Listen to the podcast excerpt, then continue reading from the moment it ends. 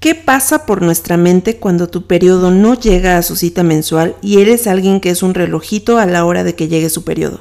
¿O qué sucede cuando viene un sangrado escaso, distinto a lo habitual, empiezas a sentir cansancio, mareos, náusea o vómito? O tus pechos se sienten hinchados y a veces un poquito doloridos, es decir, a sentirte un poquito diferente. Si eres sexualmente activa y no tienes un método de planificación familiar, hay una posibilidad de que vayas a ser mamá.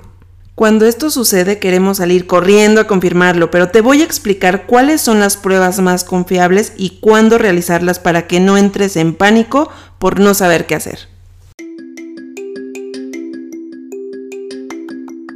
Doctora, una preguntita.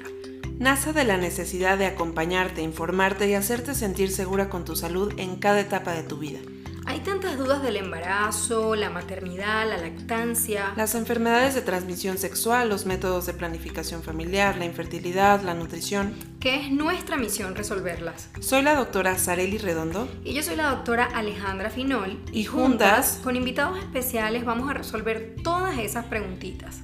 Ambas tenemos un amor y pasión especial por cuidar tu salud. Sabemos que una mujer informada es una mujer poderosa. Este podcast está hecho para ti porque como mujer eres importante. Y porque tienes que saber que no estás sola. Doctora, una preguntita. Es para ti. Hola, ¿cómo están? Aquí estamos en un nuevo capítulo de Doctora Una Preguntita. Soy la doctora Alejandra Finol y está conmigo, ¿quién?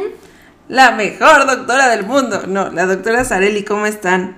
Bueno, estamos muy felices hoy porque le vamos a hablar sobre un tema que siempre les causa dudas y es de cuándo sé que estoy embarazada, ¿no, Sare? Porque a veces creen que tienen relaciones hoy y quizás ya mañana se quieren ir a hacer la prueba y piensan que puede salir ya positiva. O ya quieren hacer el baby shower y toda la fiesta y todavía no sabemos si hay por ahí un ser humano rondando en, en su útero. Exactamente, entonces creo que el objetivo de este capítulo es que sepan que todo tiene un proceso, que es una serie de eventos que empiezan a ocurrir, que realmente son muchísimos los eventos que ocurren desde que el óvulo y el espermatozoide se unen, ¿no? Entonces que eh, todo lleva su tiempo y aquí queremos como que darnos un pasaje por cada una de esas pruebas que se pueden hacer, cuándo se va a ver el ultrasonido, etcétera. Sí, vamos a hablar de qué pasa por nuestra mente cuando tu periodo no llega a su cita mensual y eres alguien que es un relojito a la hora de que llegue, o qué sucede cuando viene un sangrado escaso distinto a lo habitual y a veces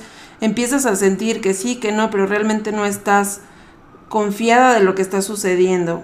O sucede que empiezas con mareos, náuseas, vómito, tus pechos se sienten hinchados y a veces un poquito doloridos y lo tomas como que vino, no vino, si es estoy embarazada, no estoy embarazada, qué prueba me hago. Y bueno, el día de hoy vamos a platicar un poquito mucho de eso.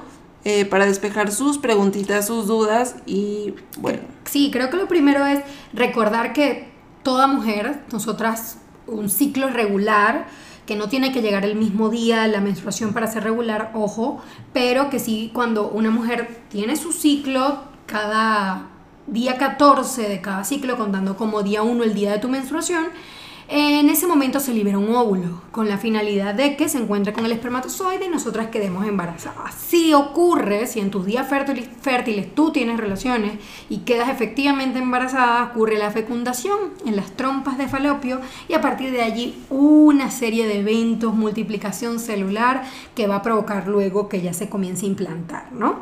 Sí, y la primer pregunta que siempre nos hacen es cuándo voy a saber o cuándo voy a tener una prueba positiva y vamos a partir de ahí. Sí, exactamente. Es tan pronto, Sare, de que ocurre la fecundación, fecundación óvulo, espermatozoides se unieron y ya al noveno día después de la fecundación se empieza a producir la hormona del embarazo, que es la eh, gonadotrofina coriónica humana, HCG. Medimos es la fracción beta de la misma y tan temprano como en ese momento se empieza a producir pero siempre es ideal esperar que exista el primer retraso en la menstruación, ¿no? Exacto. Para ser más fidedigno todo el asunto. Y hay que saber, porque también es algo que van a aparecer o que parece como ilógico, hay mujeres que nos hablan y nos dicen, no sé si estoy embarazada, pero traigo implante, pero traigo DIU, pero traigo método de planificación, podría quedar embarazada y va a ser un tema interesante y espero podamos tratarlo después, pero es importante decirles que si no tienes un método de planificación eres sexualmente activa, no tienes ni siquiera un método de barrera, puedes tener un embarazo y justo cuando ocurre esta fecundación, vamos a tener esta hormona que solo el embarazo va a generar. Así es. ¿No? Entonces es importante decirles que cuando hay una cuantificación, y esto es un numerito, esta hormona se va incrementando, incrementando, incrementando paulatinamente. No se incrementa al segundo día que tuvieron relaciones ni al tercer día, es paulatino y hay que tener paciencia. Así es, por eso generalmente, y aquí hablamos más que todo eh, prueba en sangre, ¿no? Pero también dices, ay, ¿qué pasa con las pruebas de farmacia? La, la, prueba de orina y todo esto. Esta tiende a ser un poquito menos sensible para detectarlo, entonces sí es necesario esperar como una semana de retraso para hacerte una prueba de orina. Y el, el principio es el mismo, es la hormona, la gonadotrofina coriónica, pero en orina. Entonces, eh, tienes la prueba orina, que deberías esperar como una semana de retraso un poco más, y la prueba de sangre, que ya sí te la puedes hacer desde el momento en que tuviste, me faltó la menstruación, te la puedes hacer. Y esta puede ser cualitativa, es decir, la prueba de sangre te puede decir positivo o negativo, o como dijo Sarelli, cuantitativa, con unos numeritos que te dicen tanto hay de la hormona que corresponde a tantas semanas de embarazo. Exacto, yo creo que es la, la prueba más contundente o sea, cuando se, se, empieza a multiplicar esta hormona, cuando ya tienes una cuantificación, cuando esta cuantificación va en incremento, es cuando podemos decir que hay un embarazo y que después vamos a conseguir ver por ultrasonido. También aquí me voy a meter en, en otro tema, pero es importante saber que en la fase inicial del embarazo no hay forma de ver porque es alguien minúsculo, micro, mini, chiquitito. Entonces el ultrasonido no tiene la capacidad en etapas tan, tan, tan tempranas y si les pudiera platicar qué es lo primero que se ve en un útero, imaginen un útero como, eh, ¿qué les digo? Un chayote. Todos hemos comido un chayote en México, entonces, o una pera, que ya, siendo más internacionales, una pera. Entonces, en esa pera imaginemos que el cuello de la matriz es la parte chiquita de la pera o la parte donde está el tallito de la pera. Y la parte gordita es donde se va a ubicar el, bebé en la parte central que se llama endometrio y lo primero que van a ver es un pequeño puntito negro que después va a, desarrollar la casita del bebé, ¿no? Pero es importante decirles que la prueba cuantitativa es la que nos va a determinar que ese saquito empieza a crecer, que ese bebito empieza a crecer dentro de ti, contrario a las pruebas caseras. Hay pruebas caseras muy buenas hoy en día, pero finalmente, en mi opinión, no suplen una prueba cuantitativa de hormona no, coriónica. Para nada, para nada. Y además, también, por ejemplo, hay embarazos. Si, por ejemplo, tenemos un embarazo fallido, también la hormona y cuantificar esta hormona nos permite ver si todo va bien o no.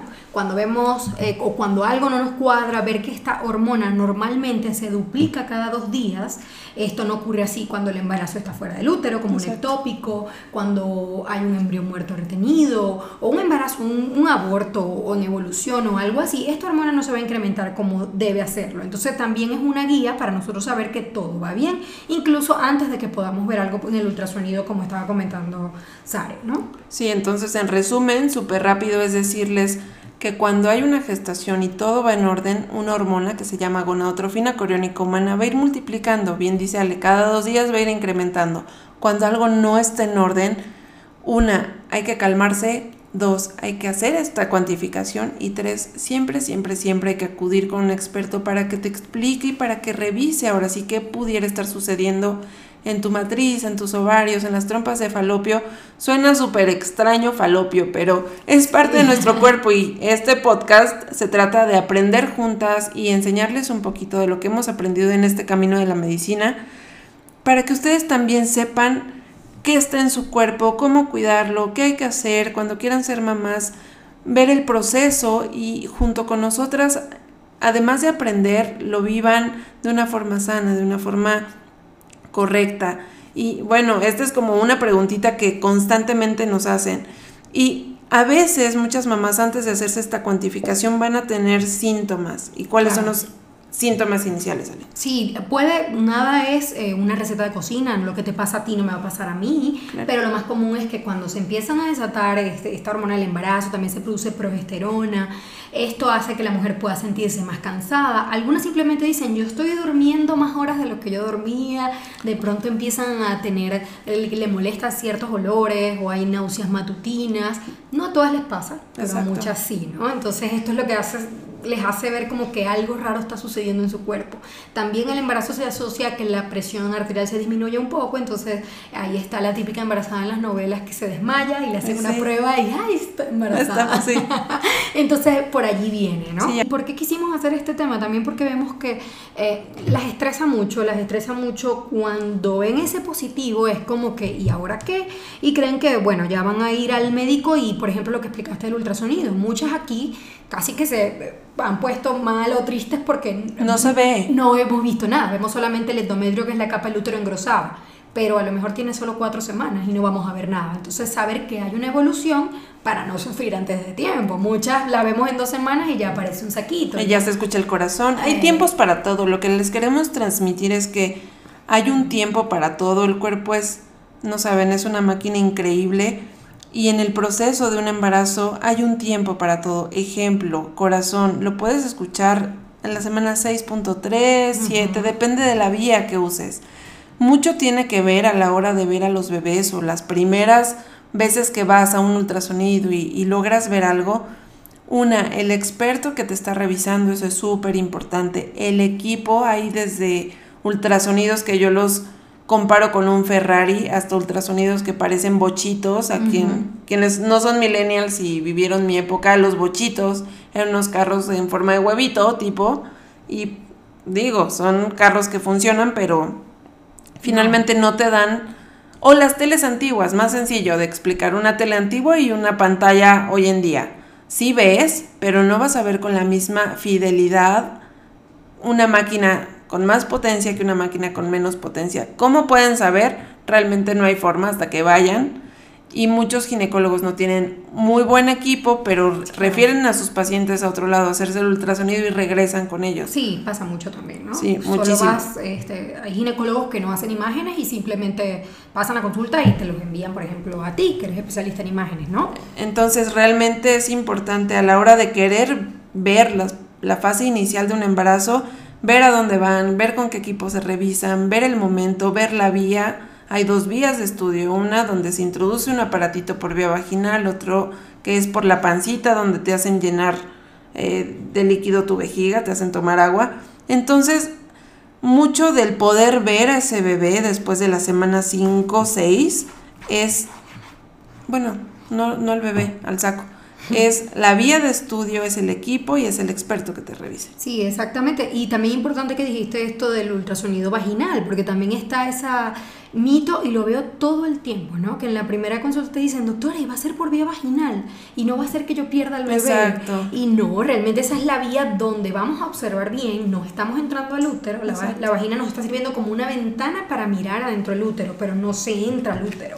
Y no va a aumentar el riesgo ni de aborto ni de que tú pierdas al bebé. Es la vía adecuada porque por por la zona pélvica va a ser mucho más difícil ver un saquito de un útero que todavía está dentro del hueso de la pelvis, ¿no? Exacto. Y les voy a explicar algo súper rápido, muchas me van a entender con esto. El ultrasonido es una máquina, finalmente es una máquina que emite ondas de sonido.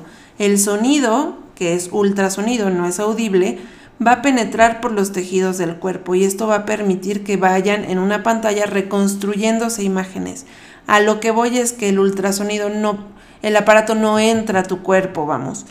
El endovaginal obviamente entra un poquito a la vía vaginal, pero al útero no, entonces no va a tocar tu cervix, no va a ver a tu bebé, no lo va a conocer, no lo va a saludar. Exacto. Entonces no hay ningún inconveniente. Muchas mamis me dicen, me hicieron endovaginal y después tuve un sangrado.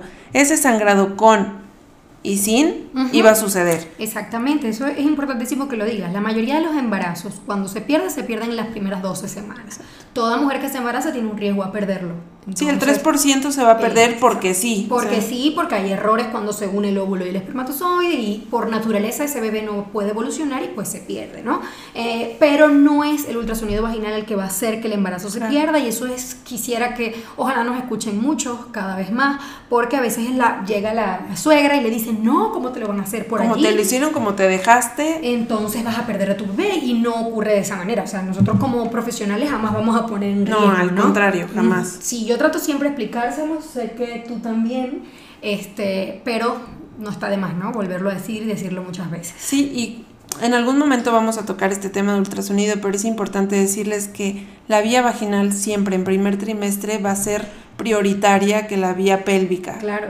Y además tenemos que ver los ovarios también. Exacto, porque el sonido va a viajar más de cerca o más, más frontal al útero, contrario a cuando tiene que viajar por la piel, grasita, músculo, vejiga y penetrar, es, es, más complejo. Y ver a alguien tan chiquito, eh, seguro quien me esté escuchando y estuvo embarazada ya lo sabe, empiezan como un puntito, un granito de arroz muy chiquito y ahí se va transformando en un ser increíble, pero empiezan muy pequeñitos. Y sí, este, como dijimos, es todo, todo un proceso, un maravilloso proceso, diría yo. Sí. Y también es importante que escuchen nuestro capítulo anterior, porque si ustedes están buscando quedar embarazadas, eh, hay mucha tarea antes de que... Hay mucha tarea idealmente que deben hacer antes de que ese ser se forme en su cuerpo. Entonces vayan al primer capítulo del podcast donde hablamos sobre eso y espero que aquí se hayan aclarado esas dudas, ¿no? Del principio. Van a seguir surgiendo muchas dudas, ¿no? Van a seguir, pero para eso estamos nosotras. Sí. Para responder todas esas preguntitas y vamos a apurar este podcast para que vayan teniendo más información cada vez y ayúdenos a saber qué temas les interesan y qué temas eh, eh, necesitan o qué preguntitas necesitan responder. Nuestras redes sociales están súper sencillas. De hecho, vamos a empezar diciendo las, las de MOM, que es el centro donde nos encuentran, donde podemos eh, revisar sus embarazos, a quien esté embarazada, a quien no, también tenemos un sí, tenemos un equipo multidisciplinario que estará encantadas de recibirlas aquí, pero bueno, las redes sociales son mom.fetalmedicine en Instagram, eh, mom Centro de Medicina Materno Fetal en Facebook y nuestras personales porque En lo del trabajo no subimos lo que nos comemos, entonces también si nos quieren seguir y les interesa un poquito conocernos, también estamos por ahí tu, mi, perdón, tú. Iba a decir que si la tuya, que no la dijiste, no dijiste ah, Sí, doctora.sareli Redondo, me encuentran en Instagram, yo ya de Facebook no sé mucho, pero... Eh, sí, yo estoy en las mismas. Y eh, yo soy la doctora Alejandra Finol, pero estoy como arroba mujer embarazo y salud. Entonces, ahí hay mucha información, también en YouTube estoy como mujer embarazo y salud. Lo importante es que sigamos repartiendo información y ustedes compártanla también con quien sepan que puede beneficiarse. Sí, quien esté embarazada, quien vean que se marea, a quien vean que este, no se está cuidando y por ahí está buscando ser mamá o no está buscando y, se le chispoteó, compartan esta información que es súper valiosa y estamos haciendo un esfuerzo para que sea muy sencilla de digerir, que entiendan perfecto. De repente van a escuchar nombres y palabritas que, que están medio extrañas, pero con toda confianza háganos saber la que no entiendan y nosotras felices de responderles sus preguntitas. Así es, y no se olviden también de que no solamente es durante el embarazo, nuestra salud ginecológica es súper importante, tenemos que visitar al ginecólogo por lo menos una vez al año, entonces este, esa parte también tómenla en cuenta. Muchísimas gracias por escucharnos, les envío un besito. Dos besitos, nos vemos en el próximo capítulo de Doctor Una Preguntita. Bye.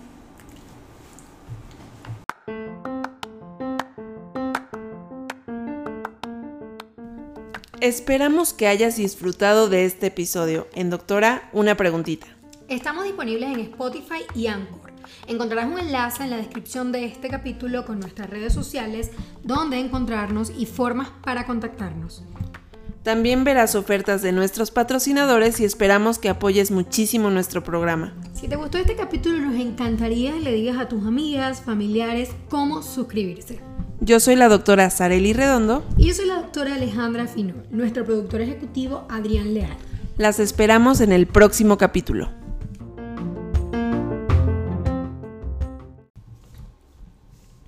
Hola a todas, hoy en un nuevo capítulo de Doctora Una Preguntita vamos a estar hablando sobre los cambios del cuerpo durante el embarazo. Debes saber que no estás enferma, solo que hay una revolución de modificaciones en tu cuerpo. ¿Por qué? Porque te estás adaptando a dar vida. Y en este dar vida hay muchos cambios como qué sucede con mi peso, vamos a responder esto, la composición de mi cuerpo, cómo luce mi piel, mi cabello, eh, porque tengo antojos, si me los puedo comer, no me los puedo comer, qué le pasa a mi corazón, a mi presión, por qué voy más frecuente al baño, los cambios respiratorios, son muchas cosas que suceden en un embarazo y el día de hoy en este capítulo lo vamos a responder. Así es, escúchanos y los conocerás.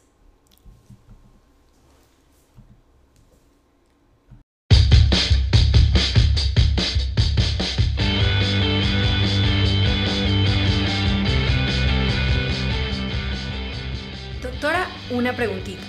Nace de la necesidad de acompañarte, informarte y hacerte sentir segura con tu salud en cada etapa de tu vida. Hay tantas dudas del embarazo, la maternidad, la lactancia. Las enfermedades de transmisión sexual, los métodos de planificación familiar, la infertilidad, la nutrición. Que es nuestra misión resolverlas. Soy la doctora Sareli Redondo. Y yo soy la doctora Alejandra Finol. Y juntas, con invitados especiales, vamos a resolver todas esas preguntitas. Ambas tenemos un amor y pasión especial por cuidar tu salud. Sabemos que una mujer informada es una mujer poderosa. Este podcast está hecho para ti porque como mujer eres importante. Y porque tienes que saber que no estás sola. Doctora, una preguntita. Es para ti.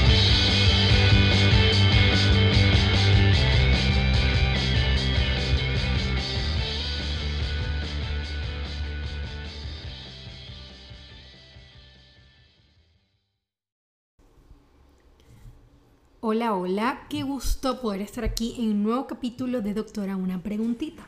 Y bueno, Hoy vamos a estar hablando de todos esos cambios que ocurren durante el embarazo porque sé que una vez que están embarazadas todo pasa tan rápido que ya no saben que es normal, que no lo es. Entonces nuestra misión hoy es explicarle qué va pasando con cada parte de su cuerpo para que se sientan como se sienten y no se asusten y realmente sepan cuándo consultar.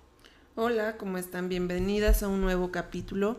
Y bueno, el día de hoy vamos a hablar un tema que habitualmente todas pensamos que conocemos estos cambios y que podemos vivir con ellos, pero la verdad es que si bien las mujeres estamos hechas para dar vida, no entenderemos la maternidad hasta que nos toque vivirla, ¿no, Ale? Totalmente, totalmente. Hasta que no vives este momento, no vas a saber de qué se trata y a su vez también todo cambia de persona a persona y quizás lo que tú sientes no es lo mismo que lo que sintió tu hermana, tu prima, tu amiga que se embarazó. Es un proceso muy, muy personal, pero sí hay una serie de cambios que ocurren en tu cuerpo para poder adaptarte a un nuevo ser que se está formando. Y es lo que quiero que conozcas hoy para que sepas, o queremos que conozcas hoy para que sepas cuando lo sientas o sientas alguna de estas cosas que te vamos a mencionar, que es parte de este proceso, ¿no? Y es muy importante que sepas que tu experiencia y tu momento es único. Cada una va a experimentar emociones, miedos, dudas o incluso algunas complicaciones durante el proceso de gestación que harán que se trate de una experiencia única en tu vida. Experiencia, perdón. Eh, es muy importante también que sepas que tu entorno es fundamental. Es importante el apoyo que recibas, tu personalidad, tu manera de sobrellevar los cambios y es un hecho de que vivirlos de forma saludable va a hacer completa diferencia. Pero a pesar de vivir saludable hay muchos otros de los que no te vas a escapar, como las náuseas, como los vómitos, y bueno, todo va a empezar con una prueba positiva de embarazo y los primeros síntomas van a empezar a suceder en tu cuerpo. Así es, y muchos de ellos se deben a la hormona del embarazo. Esto también lo hablamos en el capítulo de cómo saber cuando tu prueba está positiva. Les invitamos a que lo escuchen en otros capítulos de Doctor Una Preguntita y ver, eh, saber que cuando esta hormona del embarazo, la beta-HCG, aumenta, por supuesto esto va a estar de la mano con que sientas náusea, también aumenta la progesterona y esto puede hacer que te dé más sueño, que te sientas cansada. Esto es parte fundamental. Pero también existen otros cambios un poquito más profundos. Por ejemplo, vamos a hablar un poquito de lo que es el corazón, de lo que es la presión arterial. Pasa que en un embarazo normal la presión arterial se va a bajar, vas a tener la presión un poco baja, tu corazón va a latir más rápido porque va a haber más volumen y necesita bombear más volumen. Entonces es normal que tú sientas como que estás un poco mareada, esto va a ocurrir porque la presión se baja o que de pronto sientas que el corazón va más rápido de lo normal. Esto es parte de tu cuerpo adaptándose a los cambios cardiovasculares del embarazo. Exacto, existen cambios también respiratorios absolutamente y estos comienzan a presentarse desde la octava semana de embarazo. Las hormonas como progesterona, cortisol y relaxina provocan dilatación en la vía aérea como disminución de la resistencia pulmonar. Suena en chino, pero finalmente lo que queremos que conozcas es que va a haber unos cambios por ahí que vas a empezar a sentir diferente a tu cuerpo y justo es lo que menciona la doctora Ale. son cambios que el cuerpo requiere realizar o requiere hacer para adaptarse a este nuevo bebito. Así es, además recuerda que tú estás llevando el oxígeno a tu bebé, tu bebé todavía no tiene un sistema pulmonar que lo oxigene, entonces tú eres la que le estás llevando el oxígeno y por eso hay modificaciones en tu aparato cardiovascular, en tu aparato respiratorio, por esto que dijo Sara, vas a sentir que te falta el aire y sobre todo también en etapas avanzadas ya se siente un poquito más, ¿no? Otra cosa que les estresa bastante es también cambios en cuanto a la piel, ¿no? Sí, completamente. La piel es un tema. Yo creo que en esta bola de cambios que empiezan a, existir en nuestros cuerpos embarazados, em, algo que sí nos, nos llega a chocar un poquito es que tu abdomen empieza a crecer, que tu piel empieza a estar un poquito diferente, pero fíjate que en muchos casos, en la gran mayoría, si mantenemos una hidratación adecuada, etcétera, todas estas hormonas, todo este grupo de hormonas van a ponernos hasta más lindas, rozagantes y bonitas. Obviamente todo tiene que ver con nutrición, con la alimentación, con el tiempo de descanso, pero la piel sí tiene cambios. El más como delicado que no nos gusta tanto son las estrías. Las estrías son algo que sucede en la gran mayoría, es algo que, si bien muchas me dicen, ¿cómo las evito? Mm. A veces también depende mucho del tipo de Exacto. piel. Obvio, tienes que hidratar tu piel. Generalmente usar productos más orgánicos, más naturales para hidratarla. Hay muchos en el mercado. Pero este, además de hidratarte bien, también depende de la cantidad de colágeno en tu piel, entonces es variable. Hay personas que han tenido varios niños y no tienen ni una estría, y hay mujeres que han tenido un solo hijo y tienen estría. Y no solamente esto, también hay hormonas como bien mencionaste, o sea, eh, los estrógenos, progesterona y también una hormona que es la hormona melanocito estimulante, es decir, la hormona que hace que se pigmente la piel. Esto se aumenta en el embarazo, entonces por eso las mujeres pueden ver algunas manchas en su cara, se llama el melasma gravídico, pueden ver que la línea del abdomen se marca más, que es lo que llaman la línea negra eh, esto ocurre en muchas, las áreas de fricción también pueden verse un poco más oscurecidas, las axilas, la ingle. Estos cambios deberían pasar. Posterior a que el bebé nace, estos cambios van a revertirse y si no, bueno, es muy importante que en el embarazo utilicen protección solar. Exacto. Y posterior a que el bebé nace, ya hay tratamientos que te van a ayudar a que esto se elimine o se disminuya, pero ya no vas a tener esa, ese influjo hormonal que va a hacer que estos cambios estén tan marcados, ¿no? Exacto, y es importante que sepan que siempre hay un profesional de la salud dispuesto a ayudar y a colaborar con esto, en este caso hablando de piel, eh, hacer, hacerte compañía o hacerte eh, ver por un dermatólogo nunca está de más. Si bien son cambios naturales durante el embarazo, pues bien, habrá productos que puedan beneficiar estos cambios. Aparte del protector solar, que ese todos, todos, todos deberíamos de, usar todos los días, ¿no? Exacto. Factores de protección altos, después, si yo no estoy mal, arriba de 30, eh, al menos estamos en orden. Sí, otros dicen 50 también y retocarlo cada cuatro horas. Exacto. El, protector solar. Y también muchas van a notar que los lunares o las manchitas se hacen como más oscuras, las cicatrices también es efecto, es parte de este proceso hormonal. Muchas también ven su cabello que está más hermoso durante el embarazo por las hormonas, pero en el posparto ocurre lo contrario. El pelo o el cabello comienza a caerse y es parte de este proceso. Generalmente ya este folículo se recupera en los 6 a 12 meses posparto. Entonces todas estas son cosas que no solamente tú vas a enfrentar, las enfrentamos todas cuando pasamos por eh, la maternidad, ¿no? Y también hay cambios en la vagina, hay cambios en la vulva, en las mamas. En las mamas, así es. De hecho, para que siempre me entiendan, yo les digo que la vascularización, la cantidad de sangre que llega al útero, a la vagina es mayor. Entonces la vagina se puede tornar un poco más violácea por este influjo de sangre más oscura, va a estar un poco como más inflamada por todos estos cambios que ocurren y es normal. Tienen que, que saber que es normal. Ahora con las mamas. Con las mamas tenemos cambios impresionantes. Las mamás, acuérdense que van a ser la fuente de alimentación. Muchas nos dicen, ah, soy una vaca. No, no son una vaca, son una mamá que está dando vida y que va a tener estos cambios y que el cuerpo es tan maravilloso que les va a dar la posibilidad de alimentar a sus bebés con esta fuente increíble. Y estas mamás van a tener una turgencia o van a estar, van a incrementar su volumen, se va a empezar a producir leche, pueden tener cierta inflamación pero finalmente son cambios propios del embarazo. Así es. Puedes tener más tensión, aumento de la sensibilidad, entre otras molestias. La región de la areola y el pezón se volvieron un poco más oscuros, pero tal cual mencionábamos eh, como la piel y como son, tenemos piel también en las mamas, obviamente, pues va a haber cambios, ¿no? Va a haber Sí. cambios. Y la mexicana, la mujer mexicana, pigmenta un poquito más. Obviamente depende tu, Tu test. tu test, Ajá, pero, pero- tendemos a, a tener un poquito más, Sí, se van a poner más oscuros. exacto, Los pigmentamos un poquito más. Ujú, Y, y es normal, esto es normal. Y también hay unas que se estresan porque dicen, ay, no sé, tengo cerebro de embarazada, todo se me está olvidando, ¿qué me pasa? Y pues debes saber que también hay cambios en el sistema nervioso.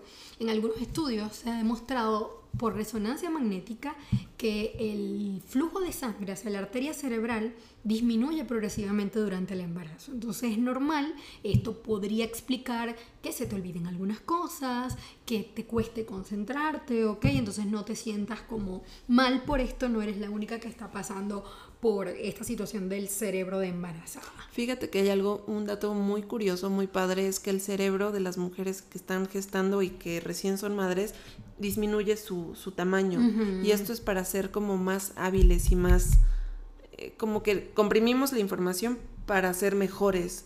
No sé si cuando nazca su bebé van a notar que van a despertar al instante y nadie más va a escuchar ese sollozo y ese ruidito, sí. pero su cerebro se hace tan potente y tan receptivo a su bebé Al bebé. Que va a ser cuestión de segundos que ustedes ya van a estar como de pie y viendo qué sucede. Nos hacen, pero durante el embarazo sí, hay olvidos y hay cositas que muchas te dicen, oigan, me estoy poniendo tonto, ¿qué me pasa? O no sé qué sucede, todo se me olvida. Y no, no, no, no, no, no. Eres una mujer bendecida con una vida en tu cuerpo y estos cambios son propios de todo lo que está sucediendo. Ah, y algo importantísimo que le sucede a todas, que nos dicen que parecen chicharras. En México las Ah, chicharras sí, van a, van a- ajá. hace pipí. No sé por qué dicen chicharras, pero no son chicharras. Todas las mujeres embarazadas van extremadamente muchas veces al baño y, Y es eso- completamente normal. Así es, es muy muy normal porque obvio se está presionando una vejiga con el útero que está ahí detrás, entonces claro, siempre hacemos pruebas para descartar que hayan infecciones urinarias, pero es normal que vayas muchísimo más al baño. Y otra cosa que quería dejar clara, el embarazo no es si todo va bien, si todo está marchando como debe, un embarazo de bajo riesgo, no es un momento de enfermedad. Tú puedes seguir haciendo tus actividades, solo que sin excesos. De hecho, se recomienda que la embarazada se ejercite para que esté muchísimo mejor al momento del parto. Sí, fíjate que hace poquito tuve la oportunidad de estar con Leti de, de Ser Sana. Muchas, quien nos escuche la, la va a ubicar.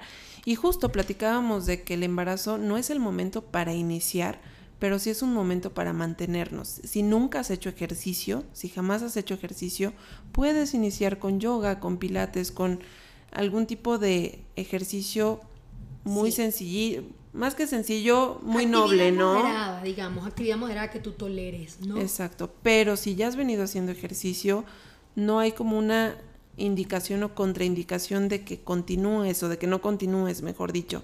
Eh, es importante que el primer trimestre lo cuidemos muchísimo, pero finalmente no es como un momento para que digas, no, no te muevas, quédate en la cama, no hagas nada. No, al contrario, o sea, si has venido haciendo ejercicio, sigue haciendo tu actividad normal mientras tu ginecólogo no te dé una indicación contraria o te diga, sabes que tú tienes riesgo por esta situación, para y regresamos después, pues podemos continuar nuestra actividad normal. Y de aquí también es importante que sepas que durante el embarazo, a medida que va creciendo el útero, los ligamentos se van estirando, los ligamentos que sostienen el útero, entonces tú puedes sentir como una punzada en la parte inferior, a veces sienten una punzada que va hasta la vagina, que es normal porque estos ligamentos llegan hasta la vagina. También se produce una hormona que se llama relaxina, la relaxina hace que las articulaciones se vuelvan más flexibles, te están preparando para el parto y por eso tú puedes sentir a veces como unas punzadas en la parte de abajo que van a ser normales. A veces la fajita prenatal, la faja ayuda bastante a este tipo de sensaciones. Incluso mantenerte activa también ayuda bastante.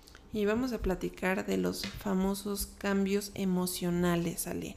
Todos los esposos vienen y nos dicen es que llora y es que luego se ríe y es que luego me quiere, pe- no pegar, pero luego me quiere aventar por el balcón. O sea, hay como muchos cambios emocionales porque realmente es un proceso nuevo para el cuerpo, es un proceso de cambio tanto para ti como para tu cuerpo como para tu familia y acuérdense que la placenta produce una gran cantidad de hormonas para mantener el embarazo. Sin embargo, nuestra mente también se ve alterada por estos cambios y, desbalances hormonales y que son normales finalmente, pero sí nos vemos como un poquito afectadas por ahí.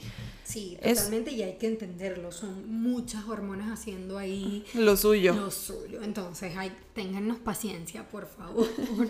Generalmente al inicio del embarazo existe angustia y ansiedad de pensar si algo puede estar mal y creo que yo creo que eso no se quita, ¿no? En las mamás es, es una constante, decir todo bien, todo bien, todo bien.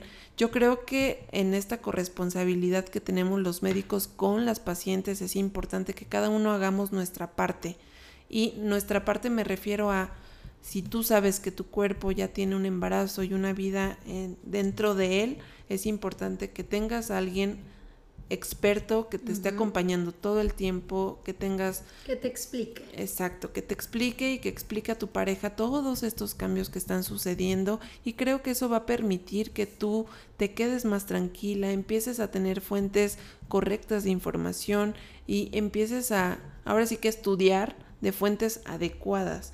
Y pues bueno, la, la, la habilidad emocional es algo que a veces nos provoca ganas de llorar y de hacer muchas cosas, pero Respiren, respiren, respiren, háganse acompañar de su ginecólogo. Si es necesario tener una terapia, no porque estén mal, al contrario, para que puedan sobrellevar estos cambios, está perfecto. Es lo ideal, de hecho. De hecho, sí, nosotros en MOM, por ejemplo, tenemos una psicóloga divina y maravillosa que las acompaña y les ayuda como a pasar todos estos cambios de una mejor manera.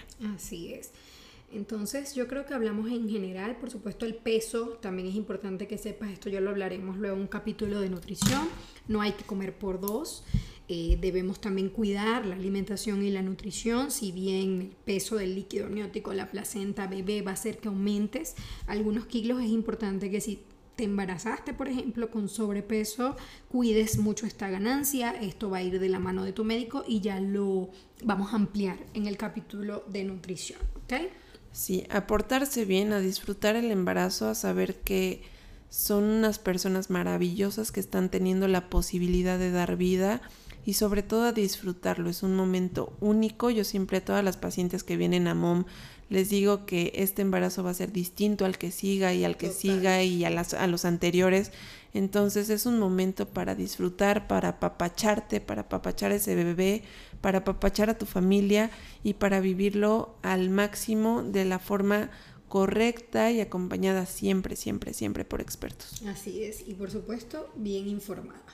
Les envío un abrazo y espero que hayan aprendido mucho con el capítulo de hoy en Doctora. Una preguntita cualquier tema que quieran tratar en próximos capítulos, estamos abiertas a recibir todas esas sugerencias y igual les mando un abrazo fuerte, compartan este capítulo si les gustó y si no también compártalo porque seguramente a muchas mamis y a muchas mujeres les va a ser de mucha utilidad.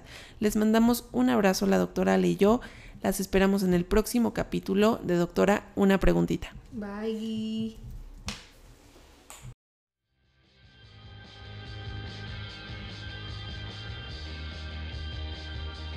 Esperamos que hayas disfrutado de este episodio. En Doctora, una preguntita. Estamos disponibles en Spotify y Anchor. Encontrarás un enlace en la descripción de este capítulo con nuestras redes sociales, donde encontrarnos y formas para contactarnos. También verás ofertas de nuestros patrocinadores y esperamos que apoyes muchísimo nuestro programa. Si te gustó este capítulo, nos encantaría que le digas a tus amigas, familiares cómo suscribirse. Yo soy la doctora Sareli Redondo. Y yo soy la doctora Alejandra Fino, nuestro productor ejecutivo Adrián Leal. Las esperamos en el próximo capítulo.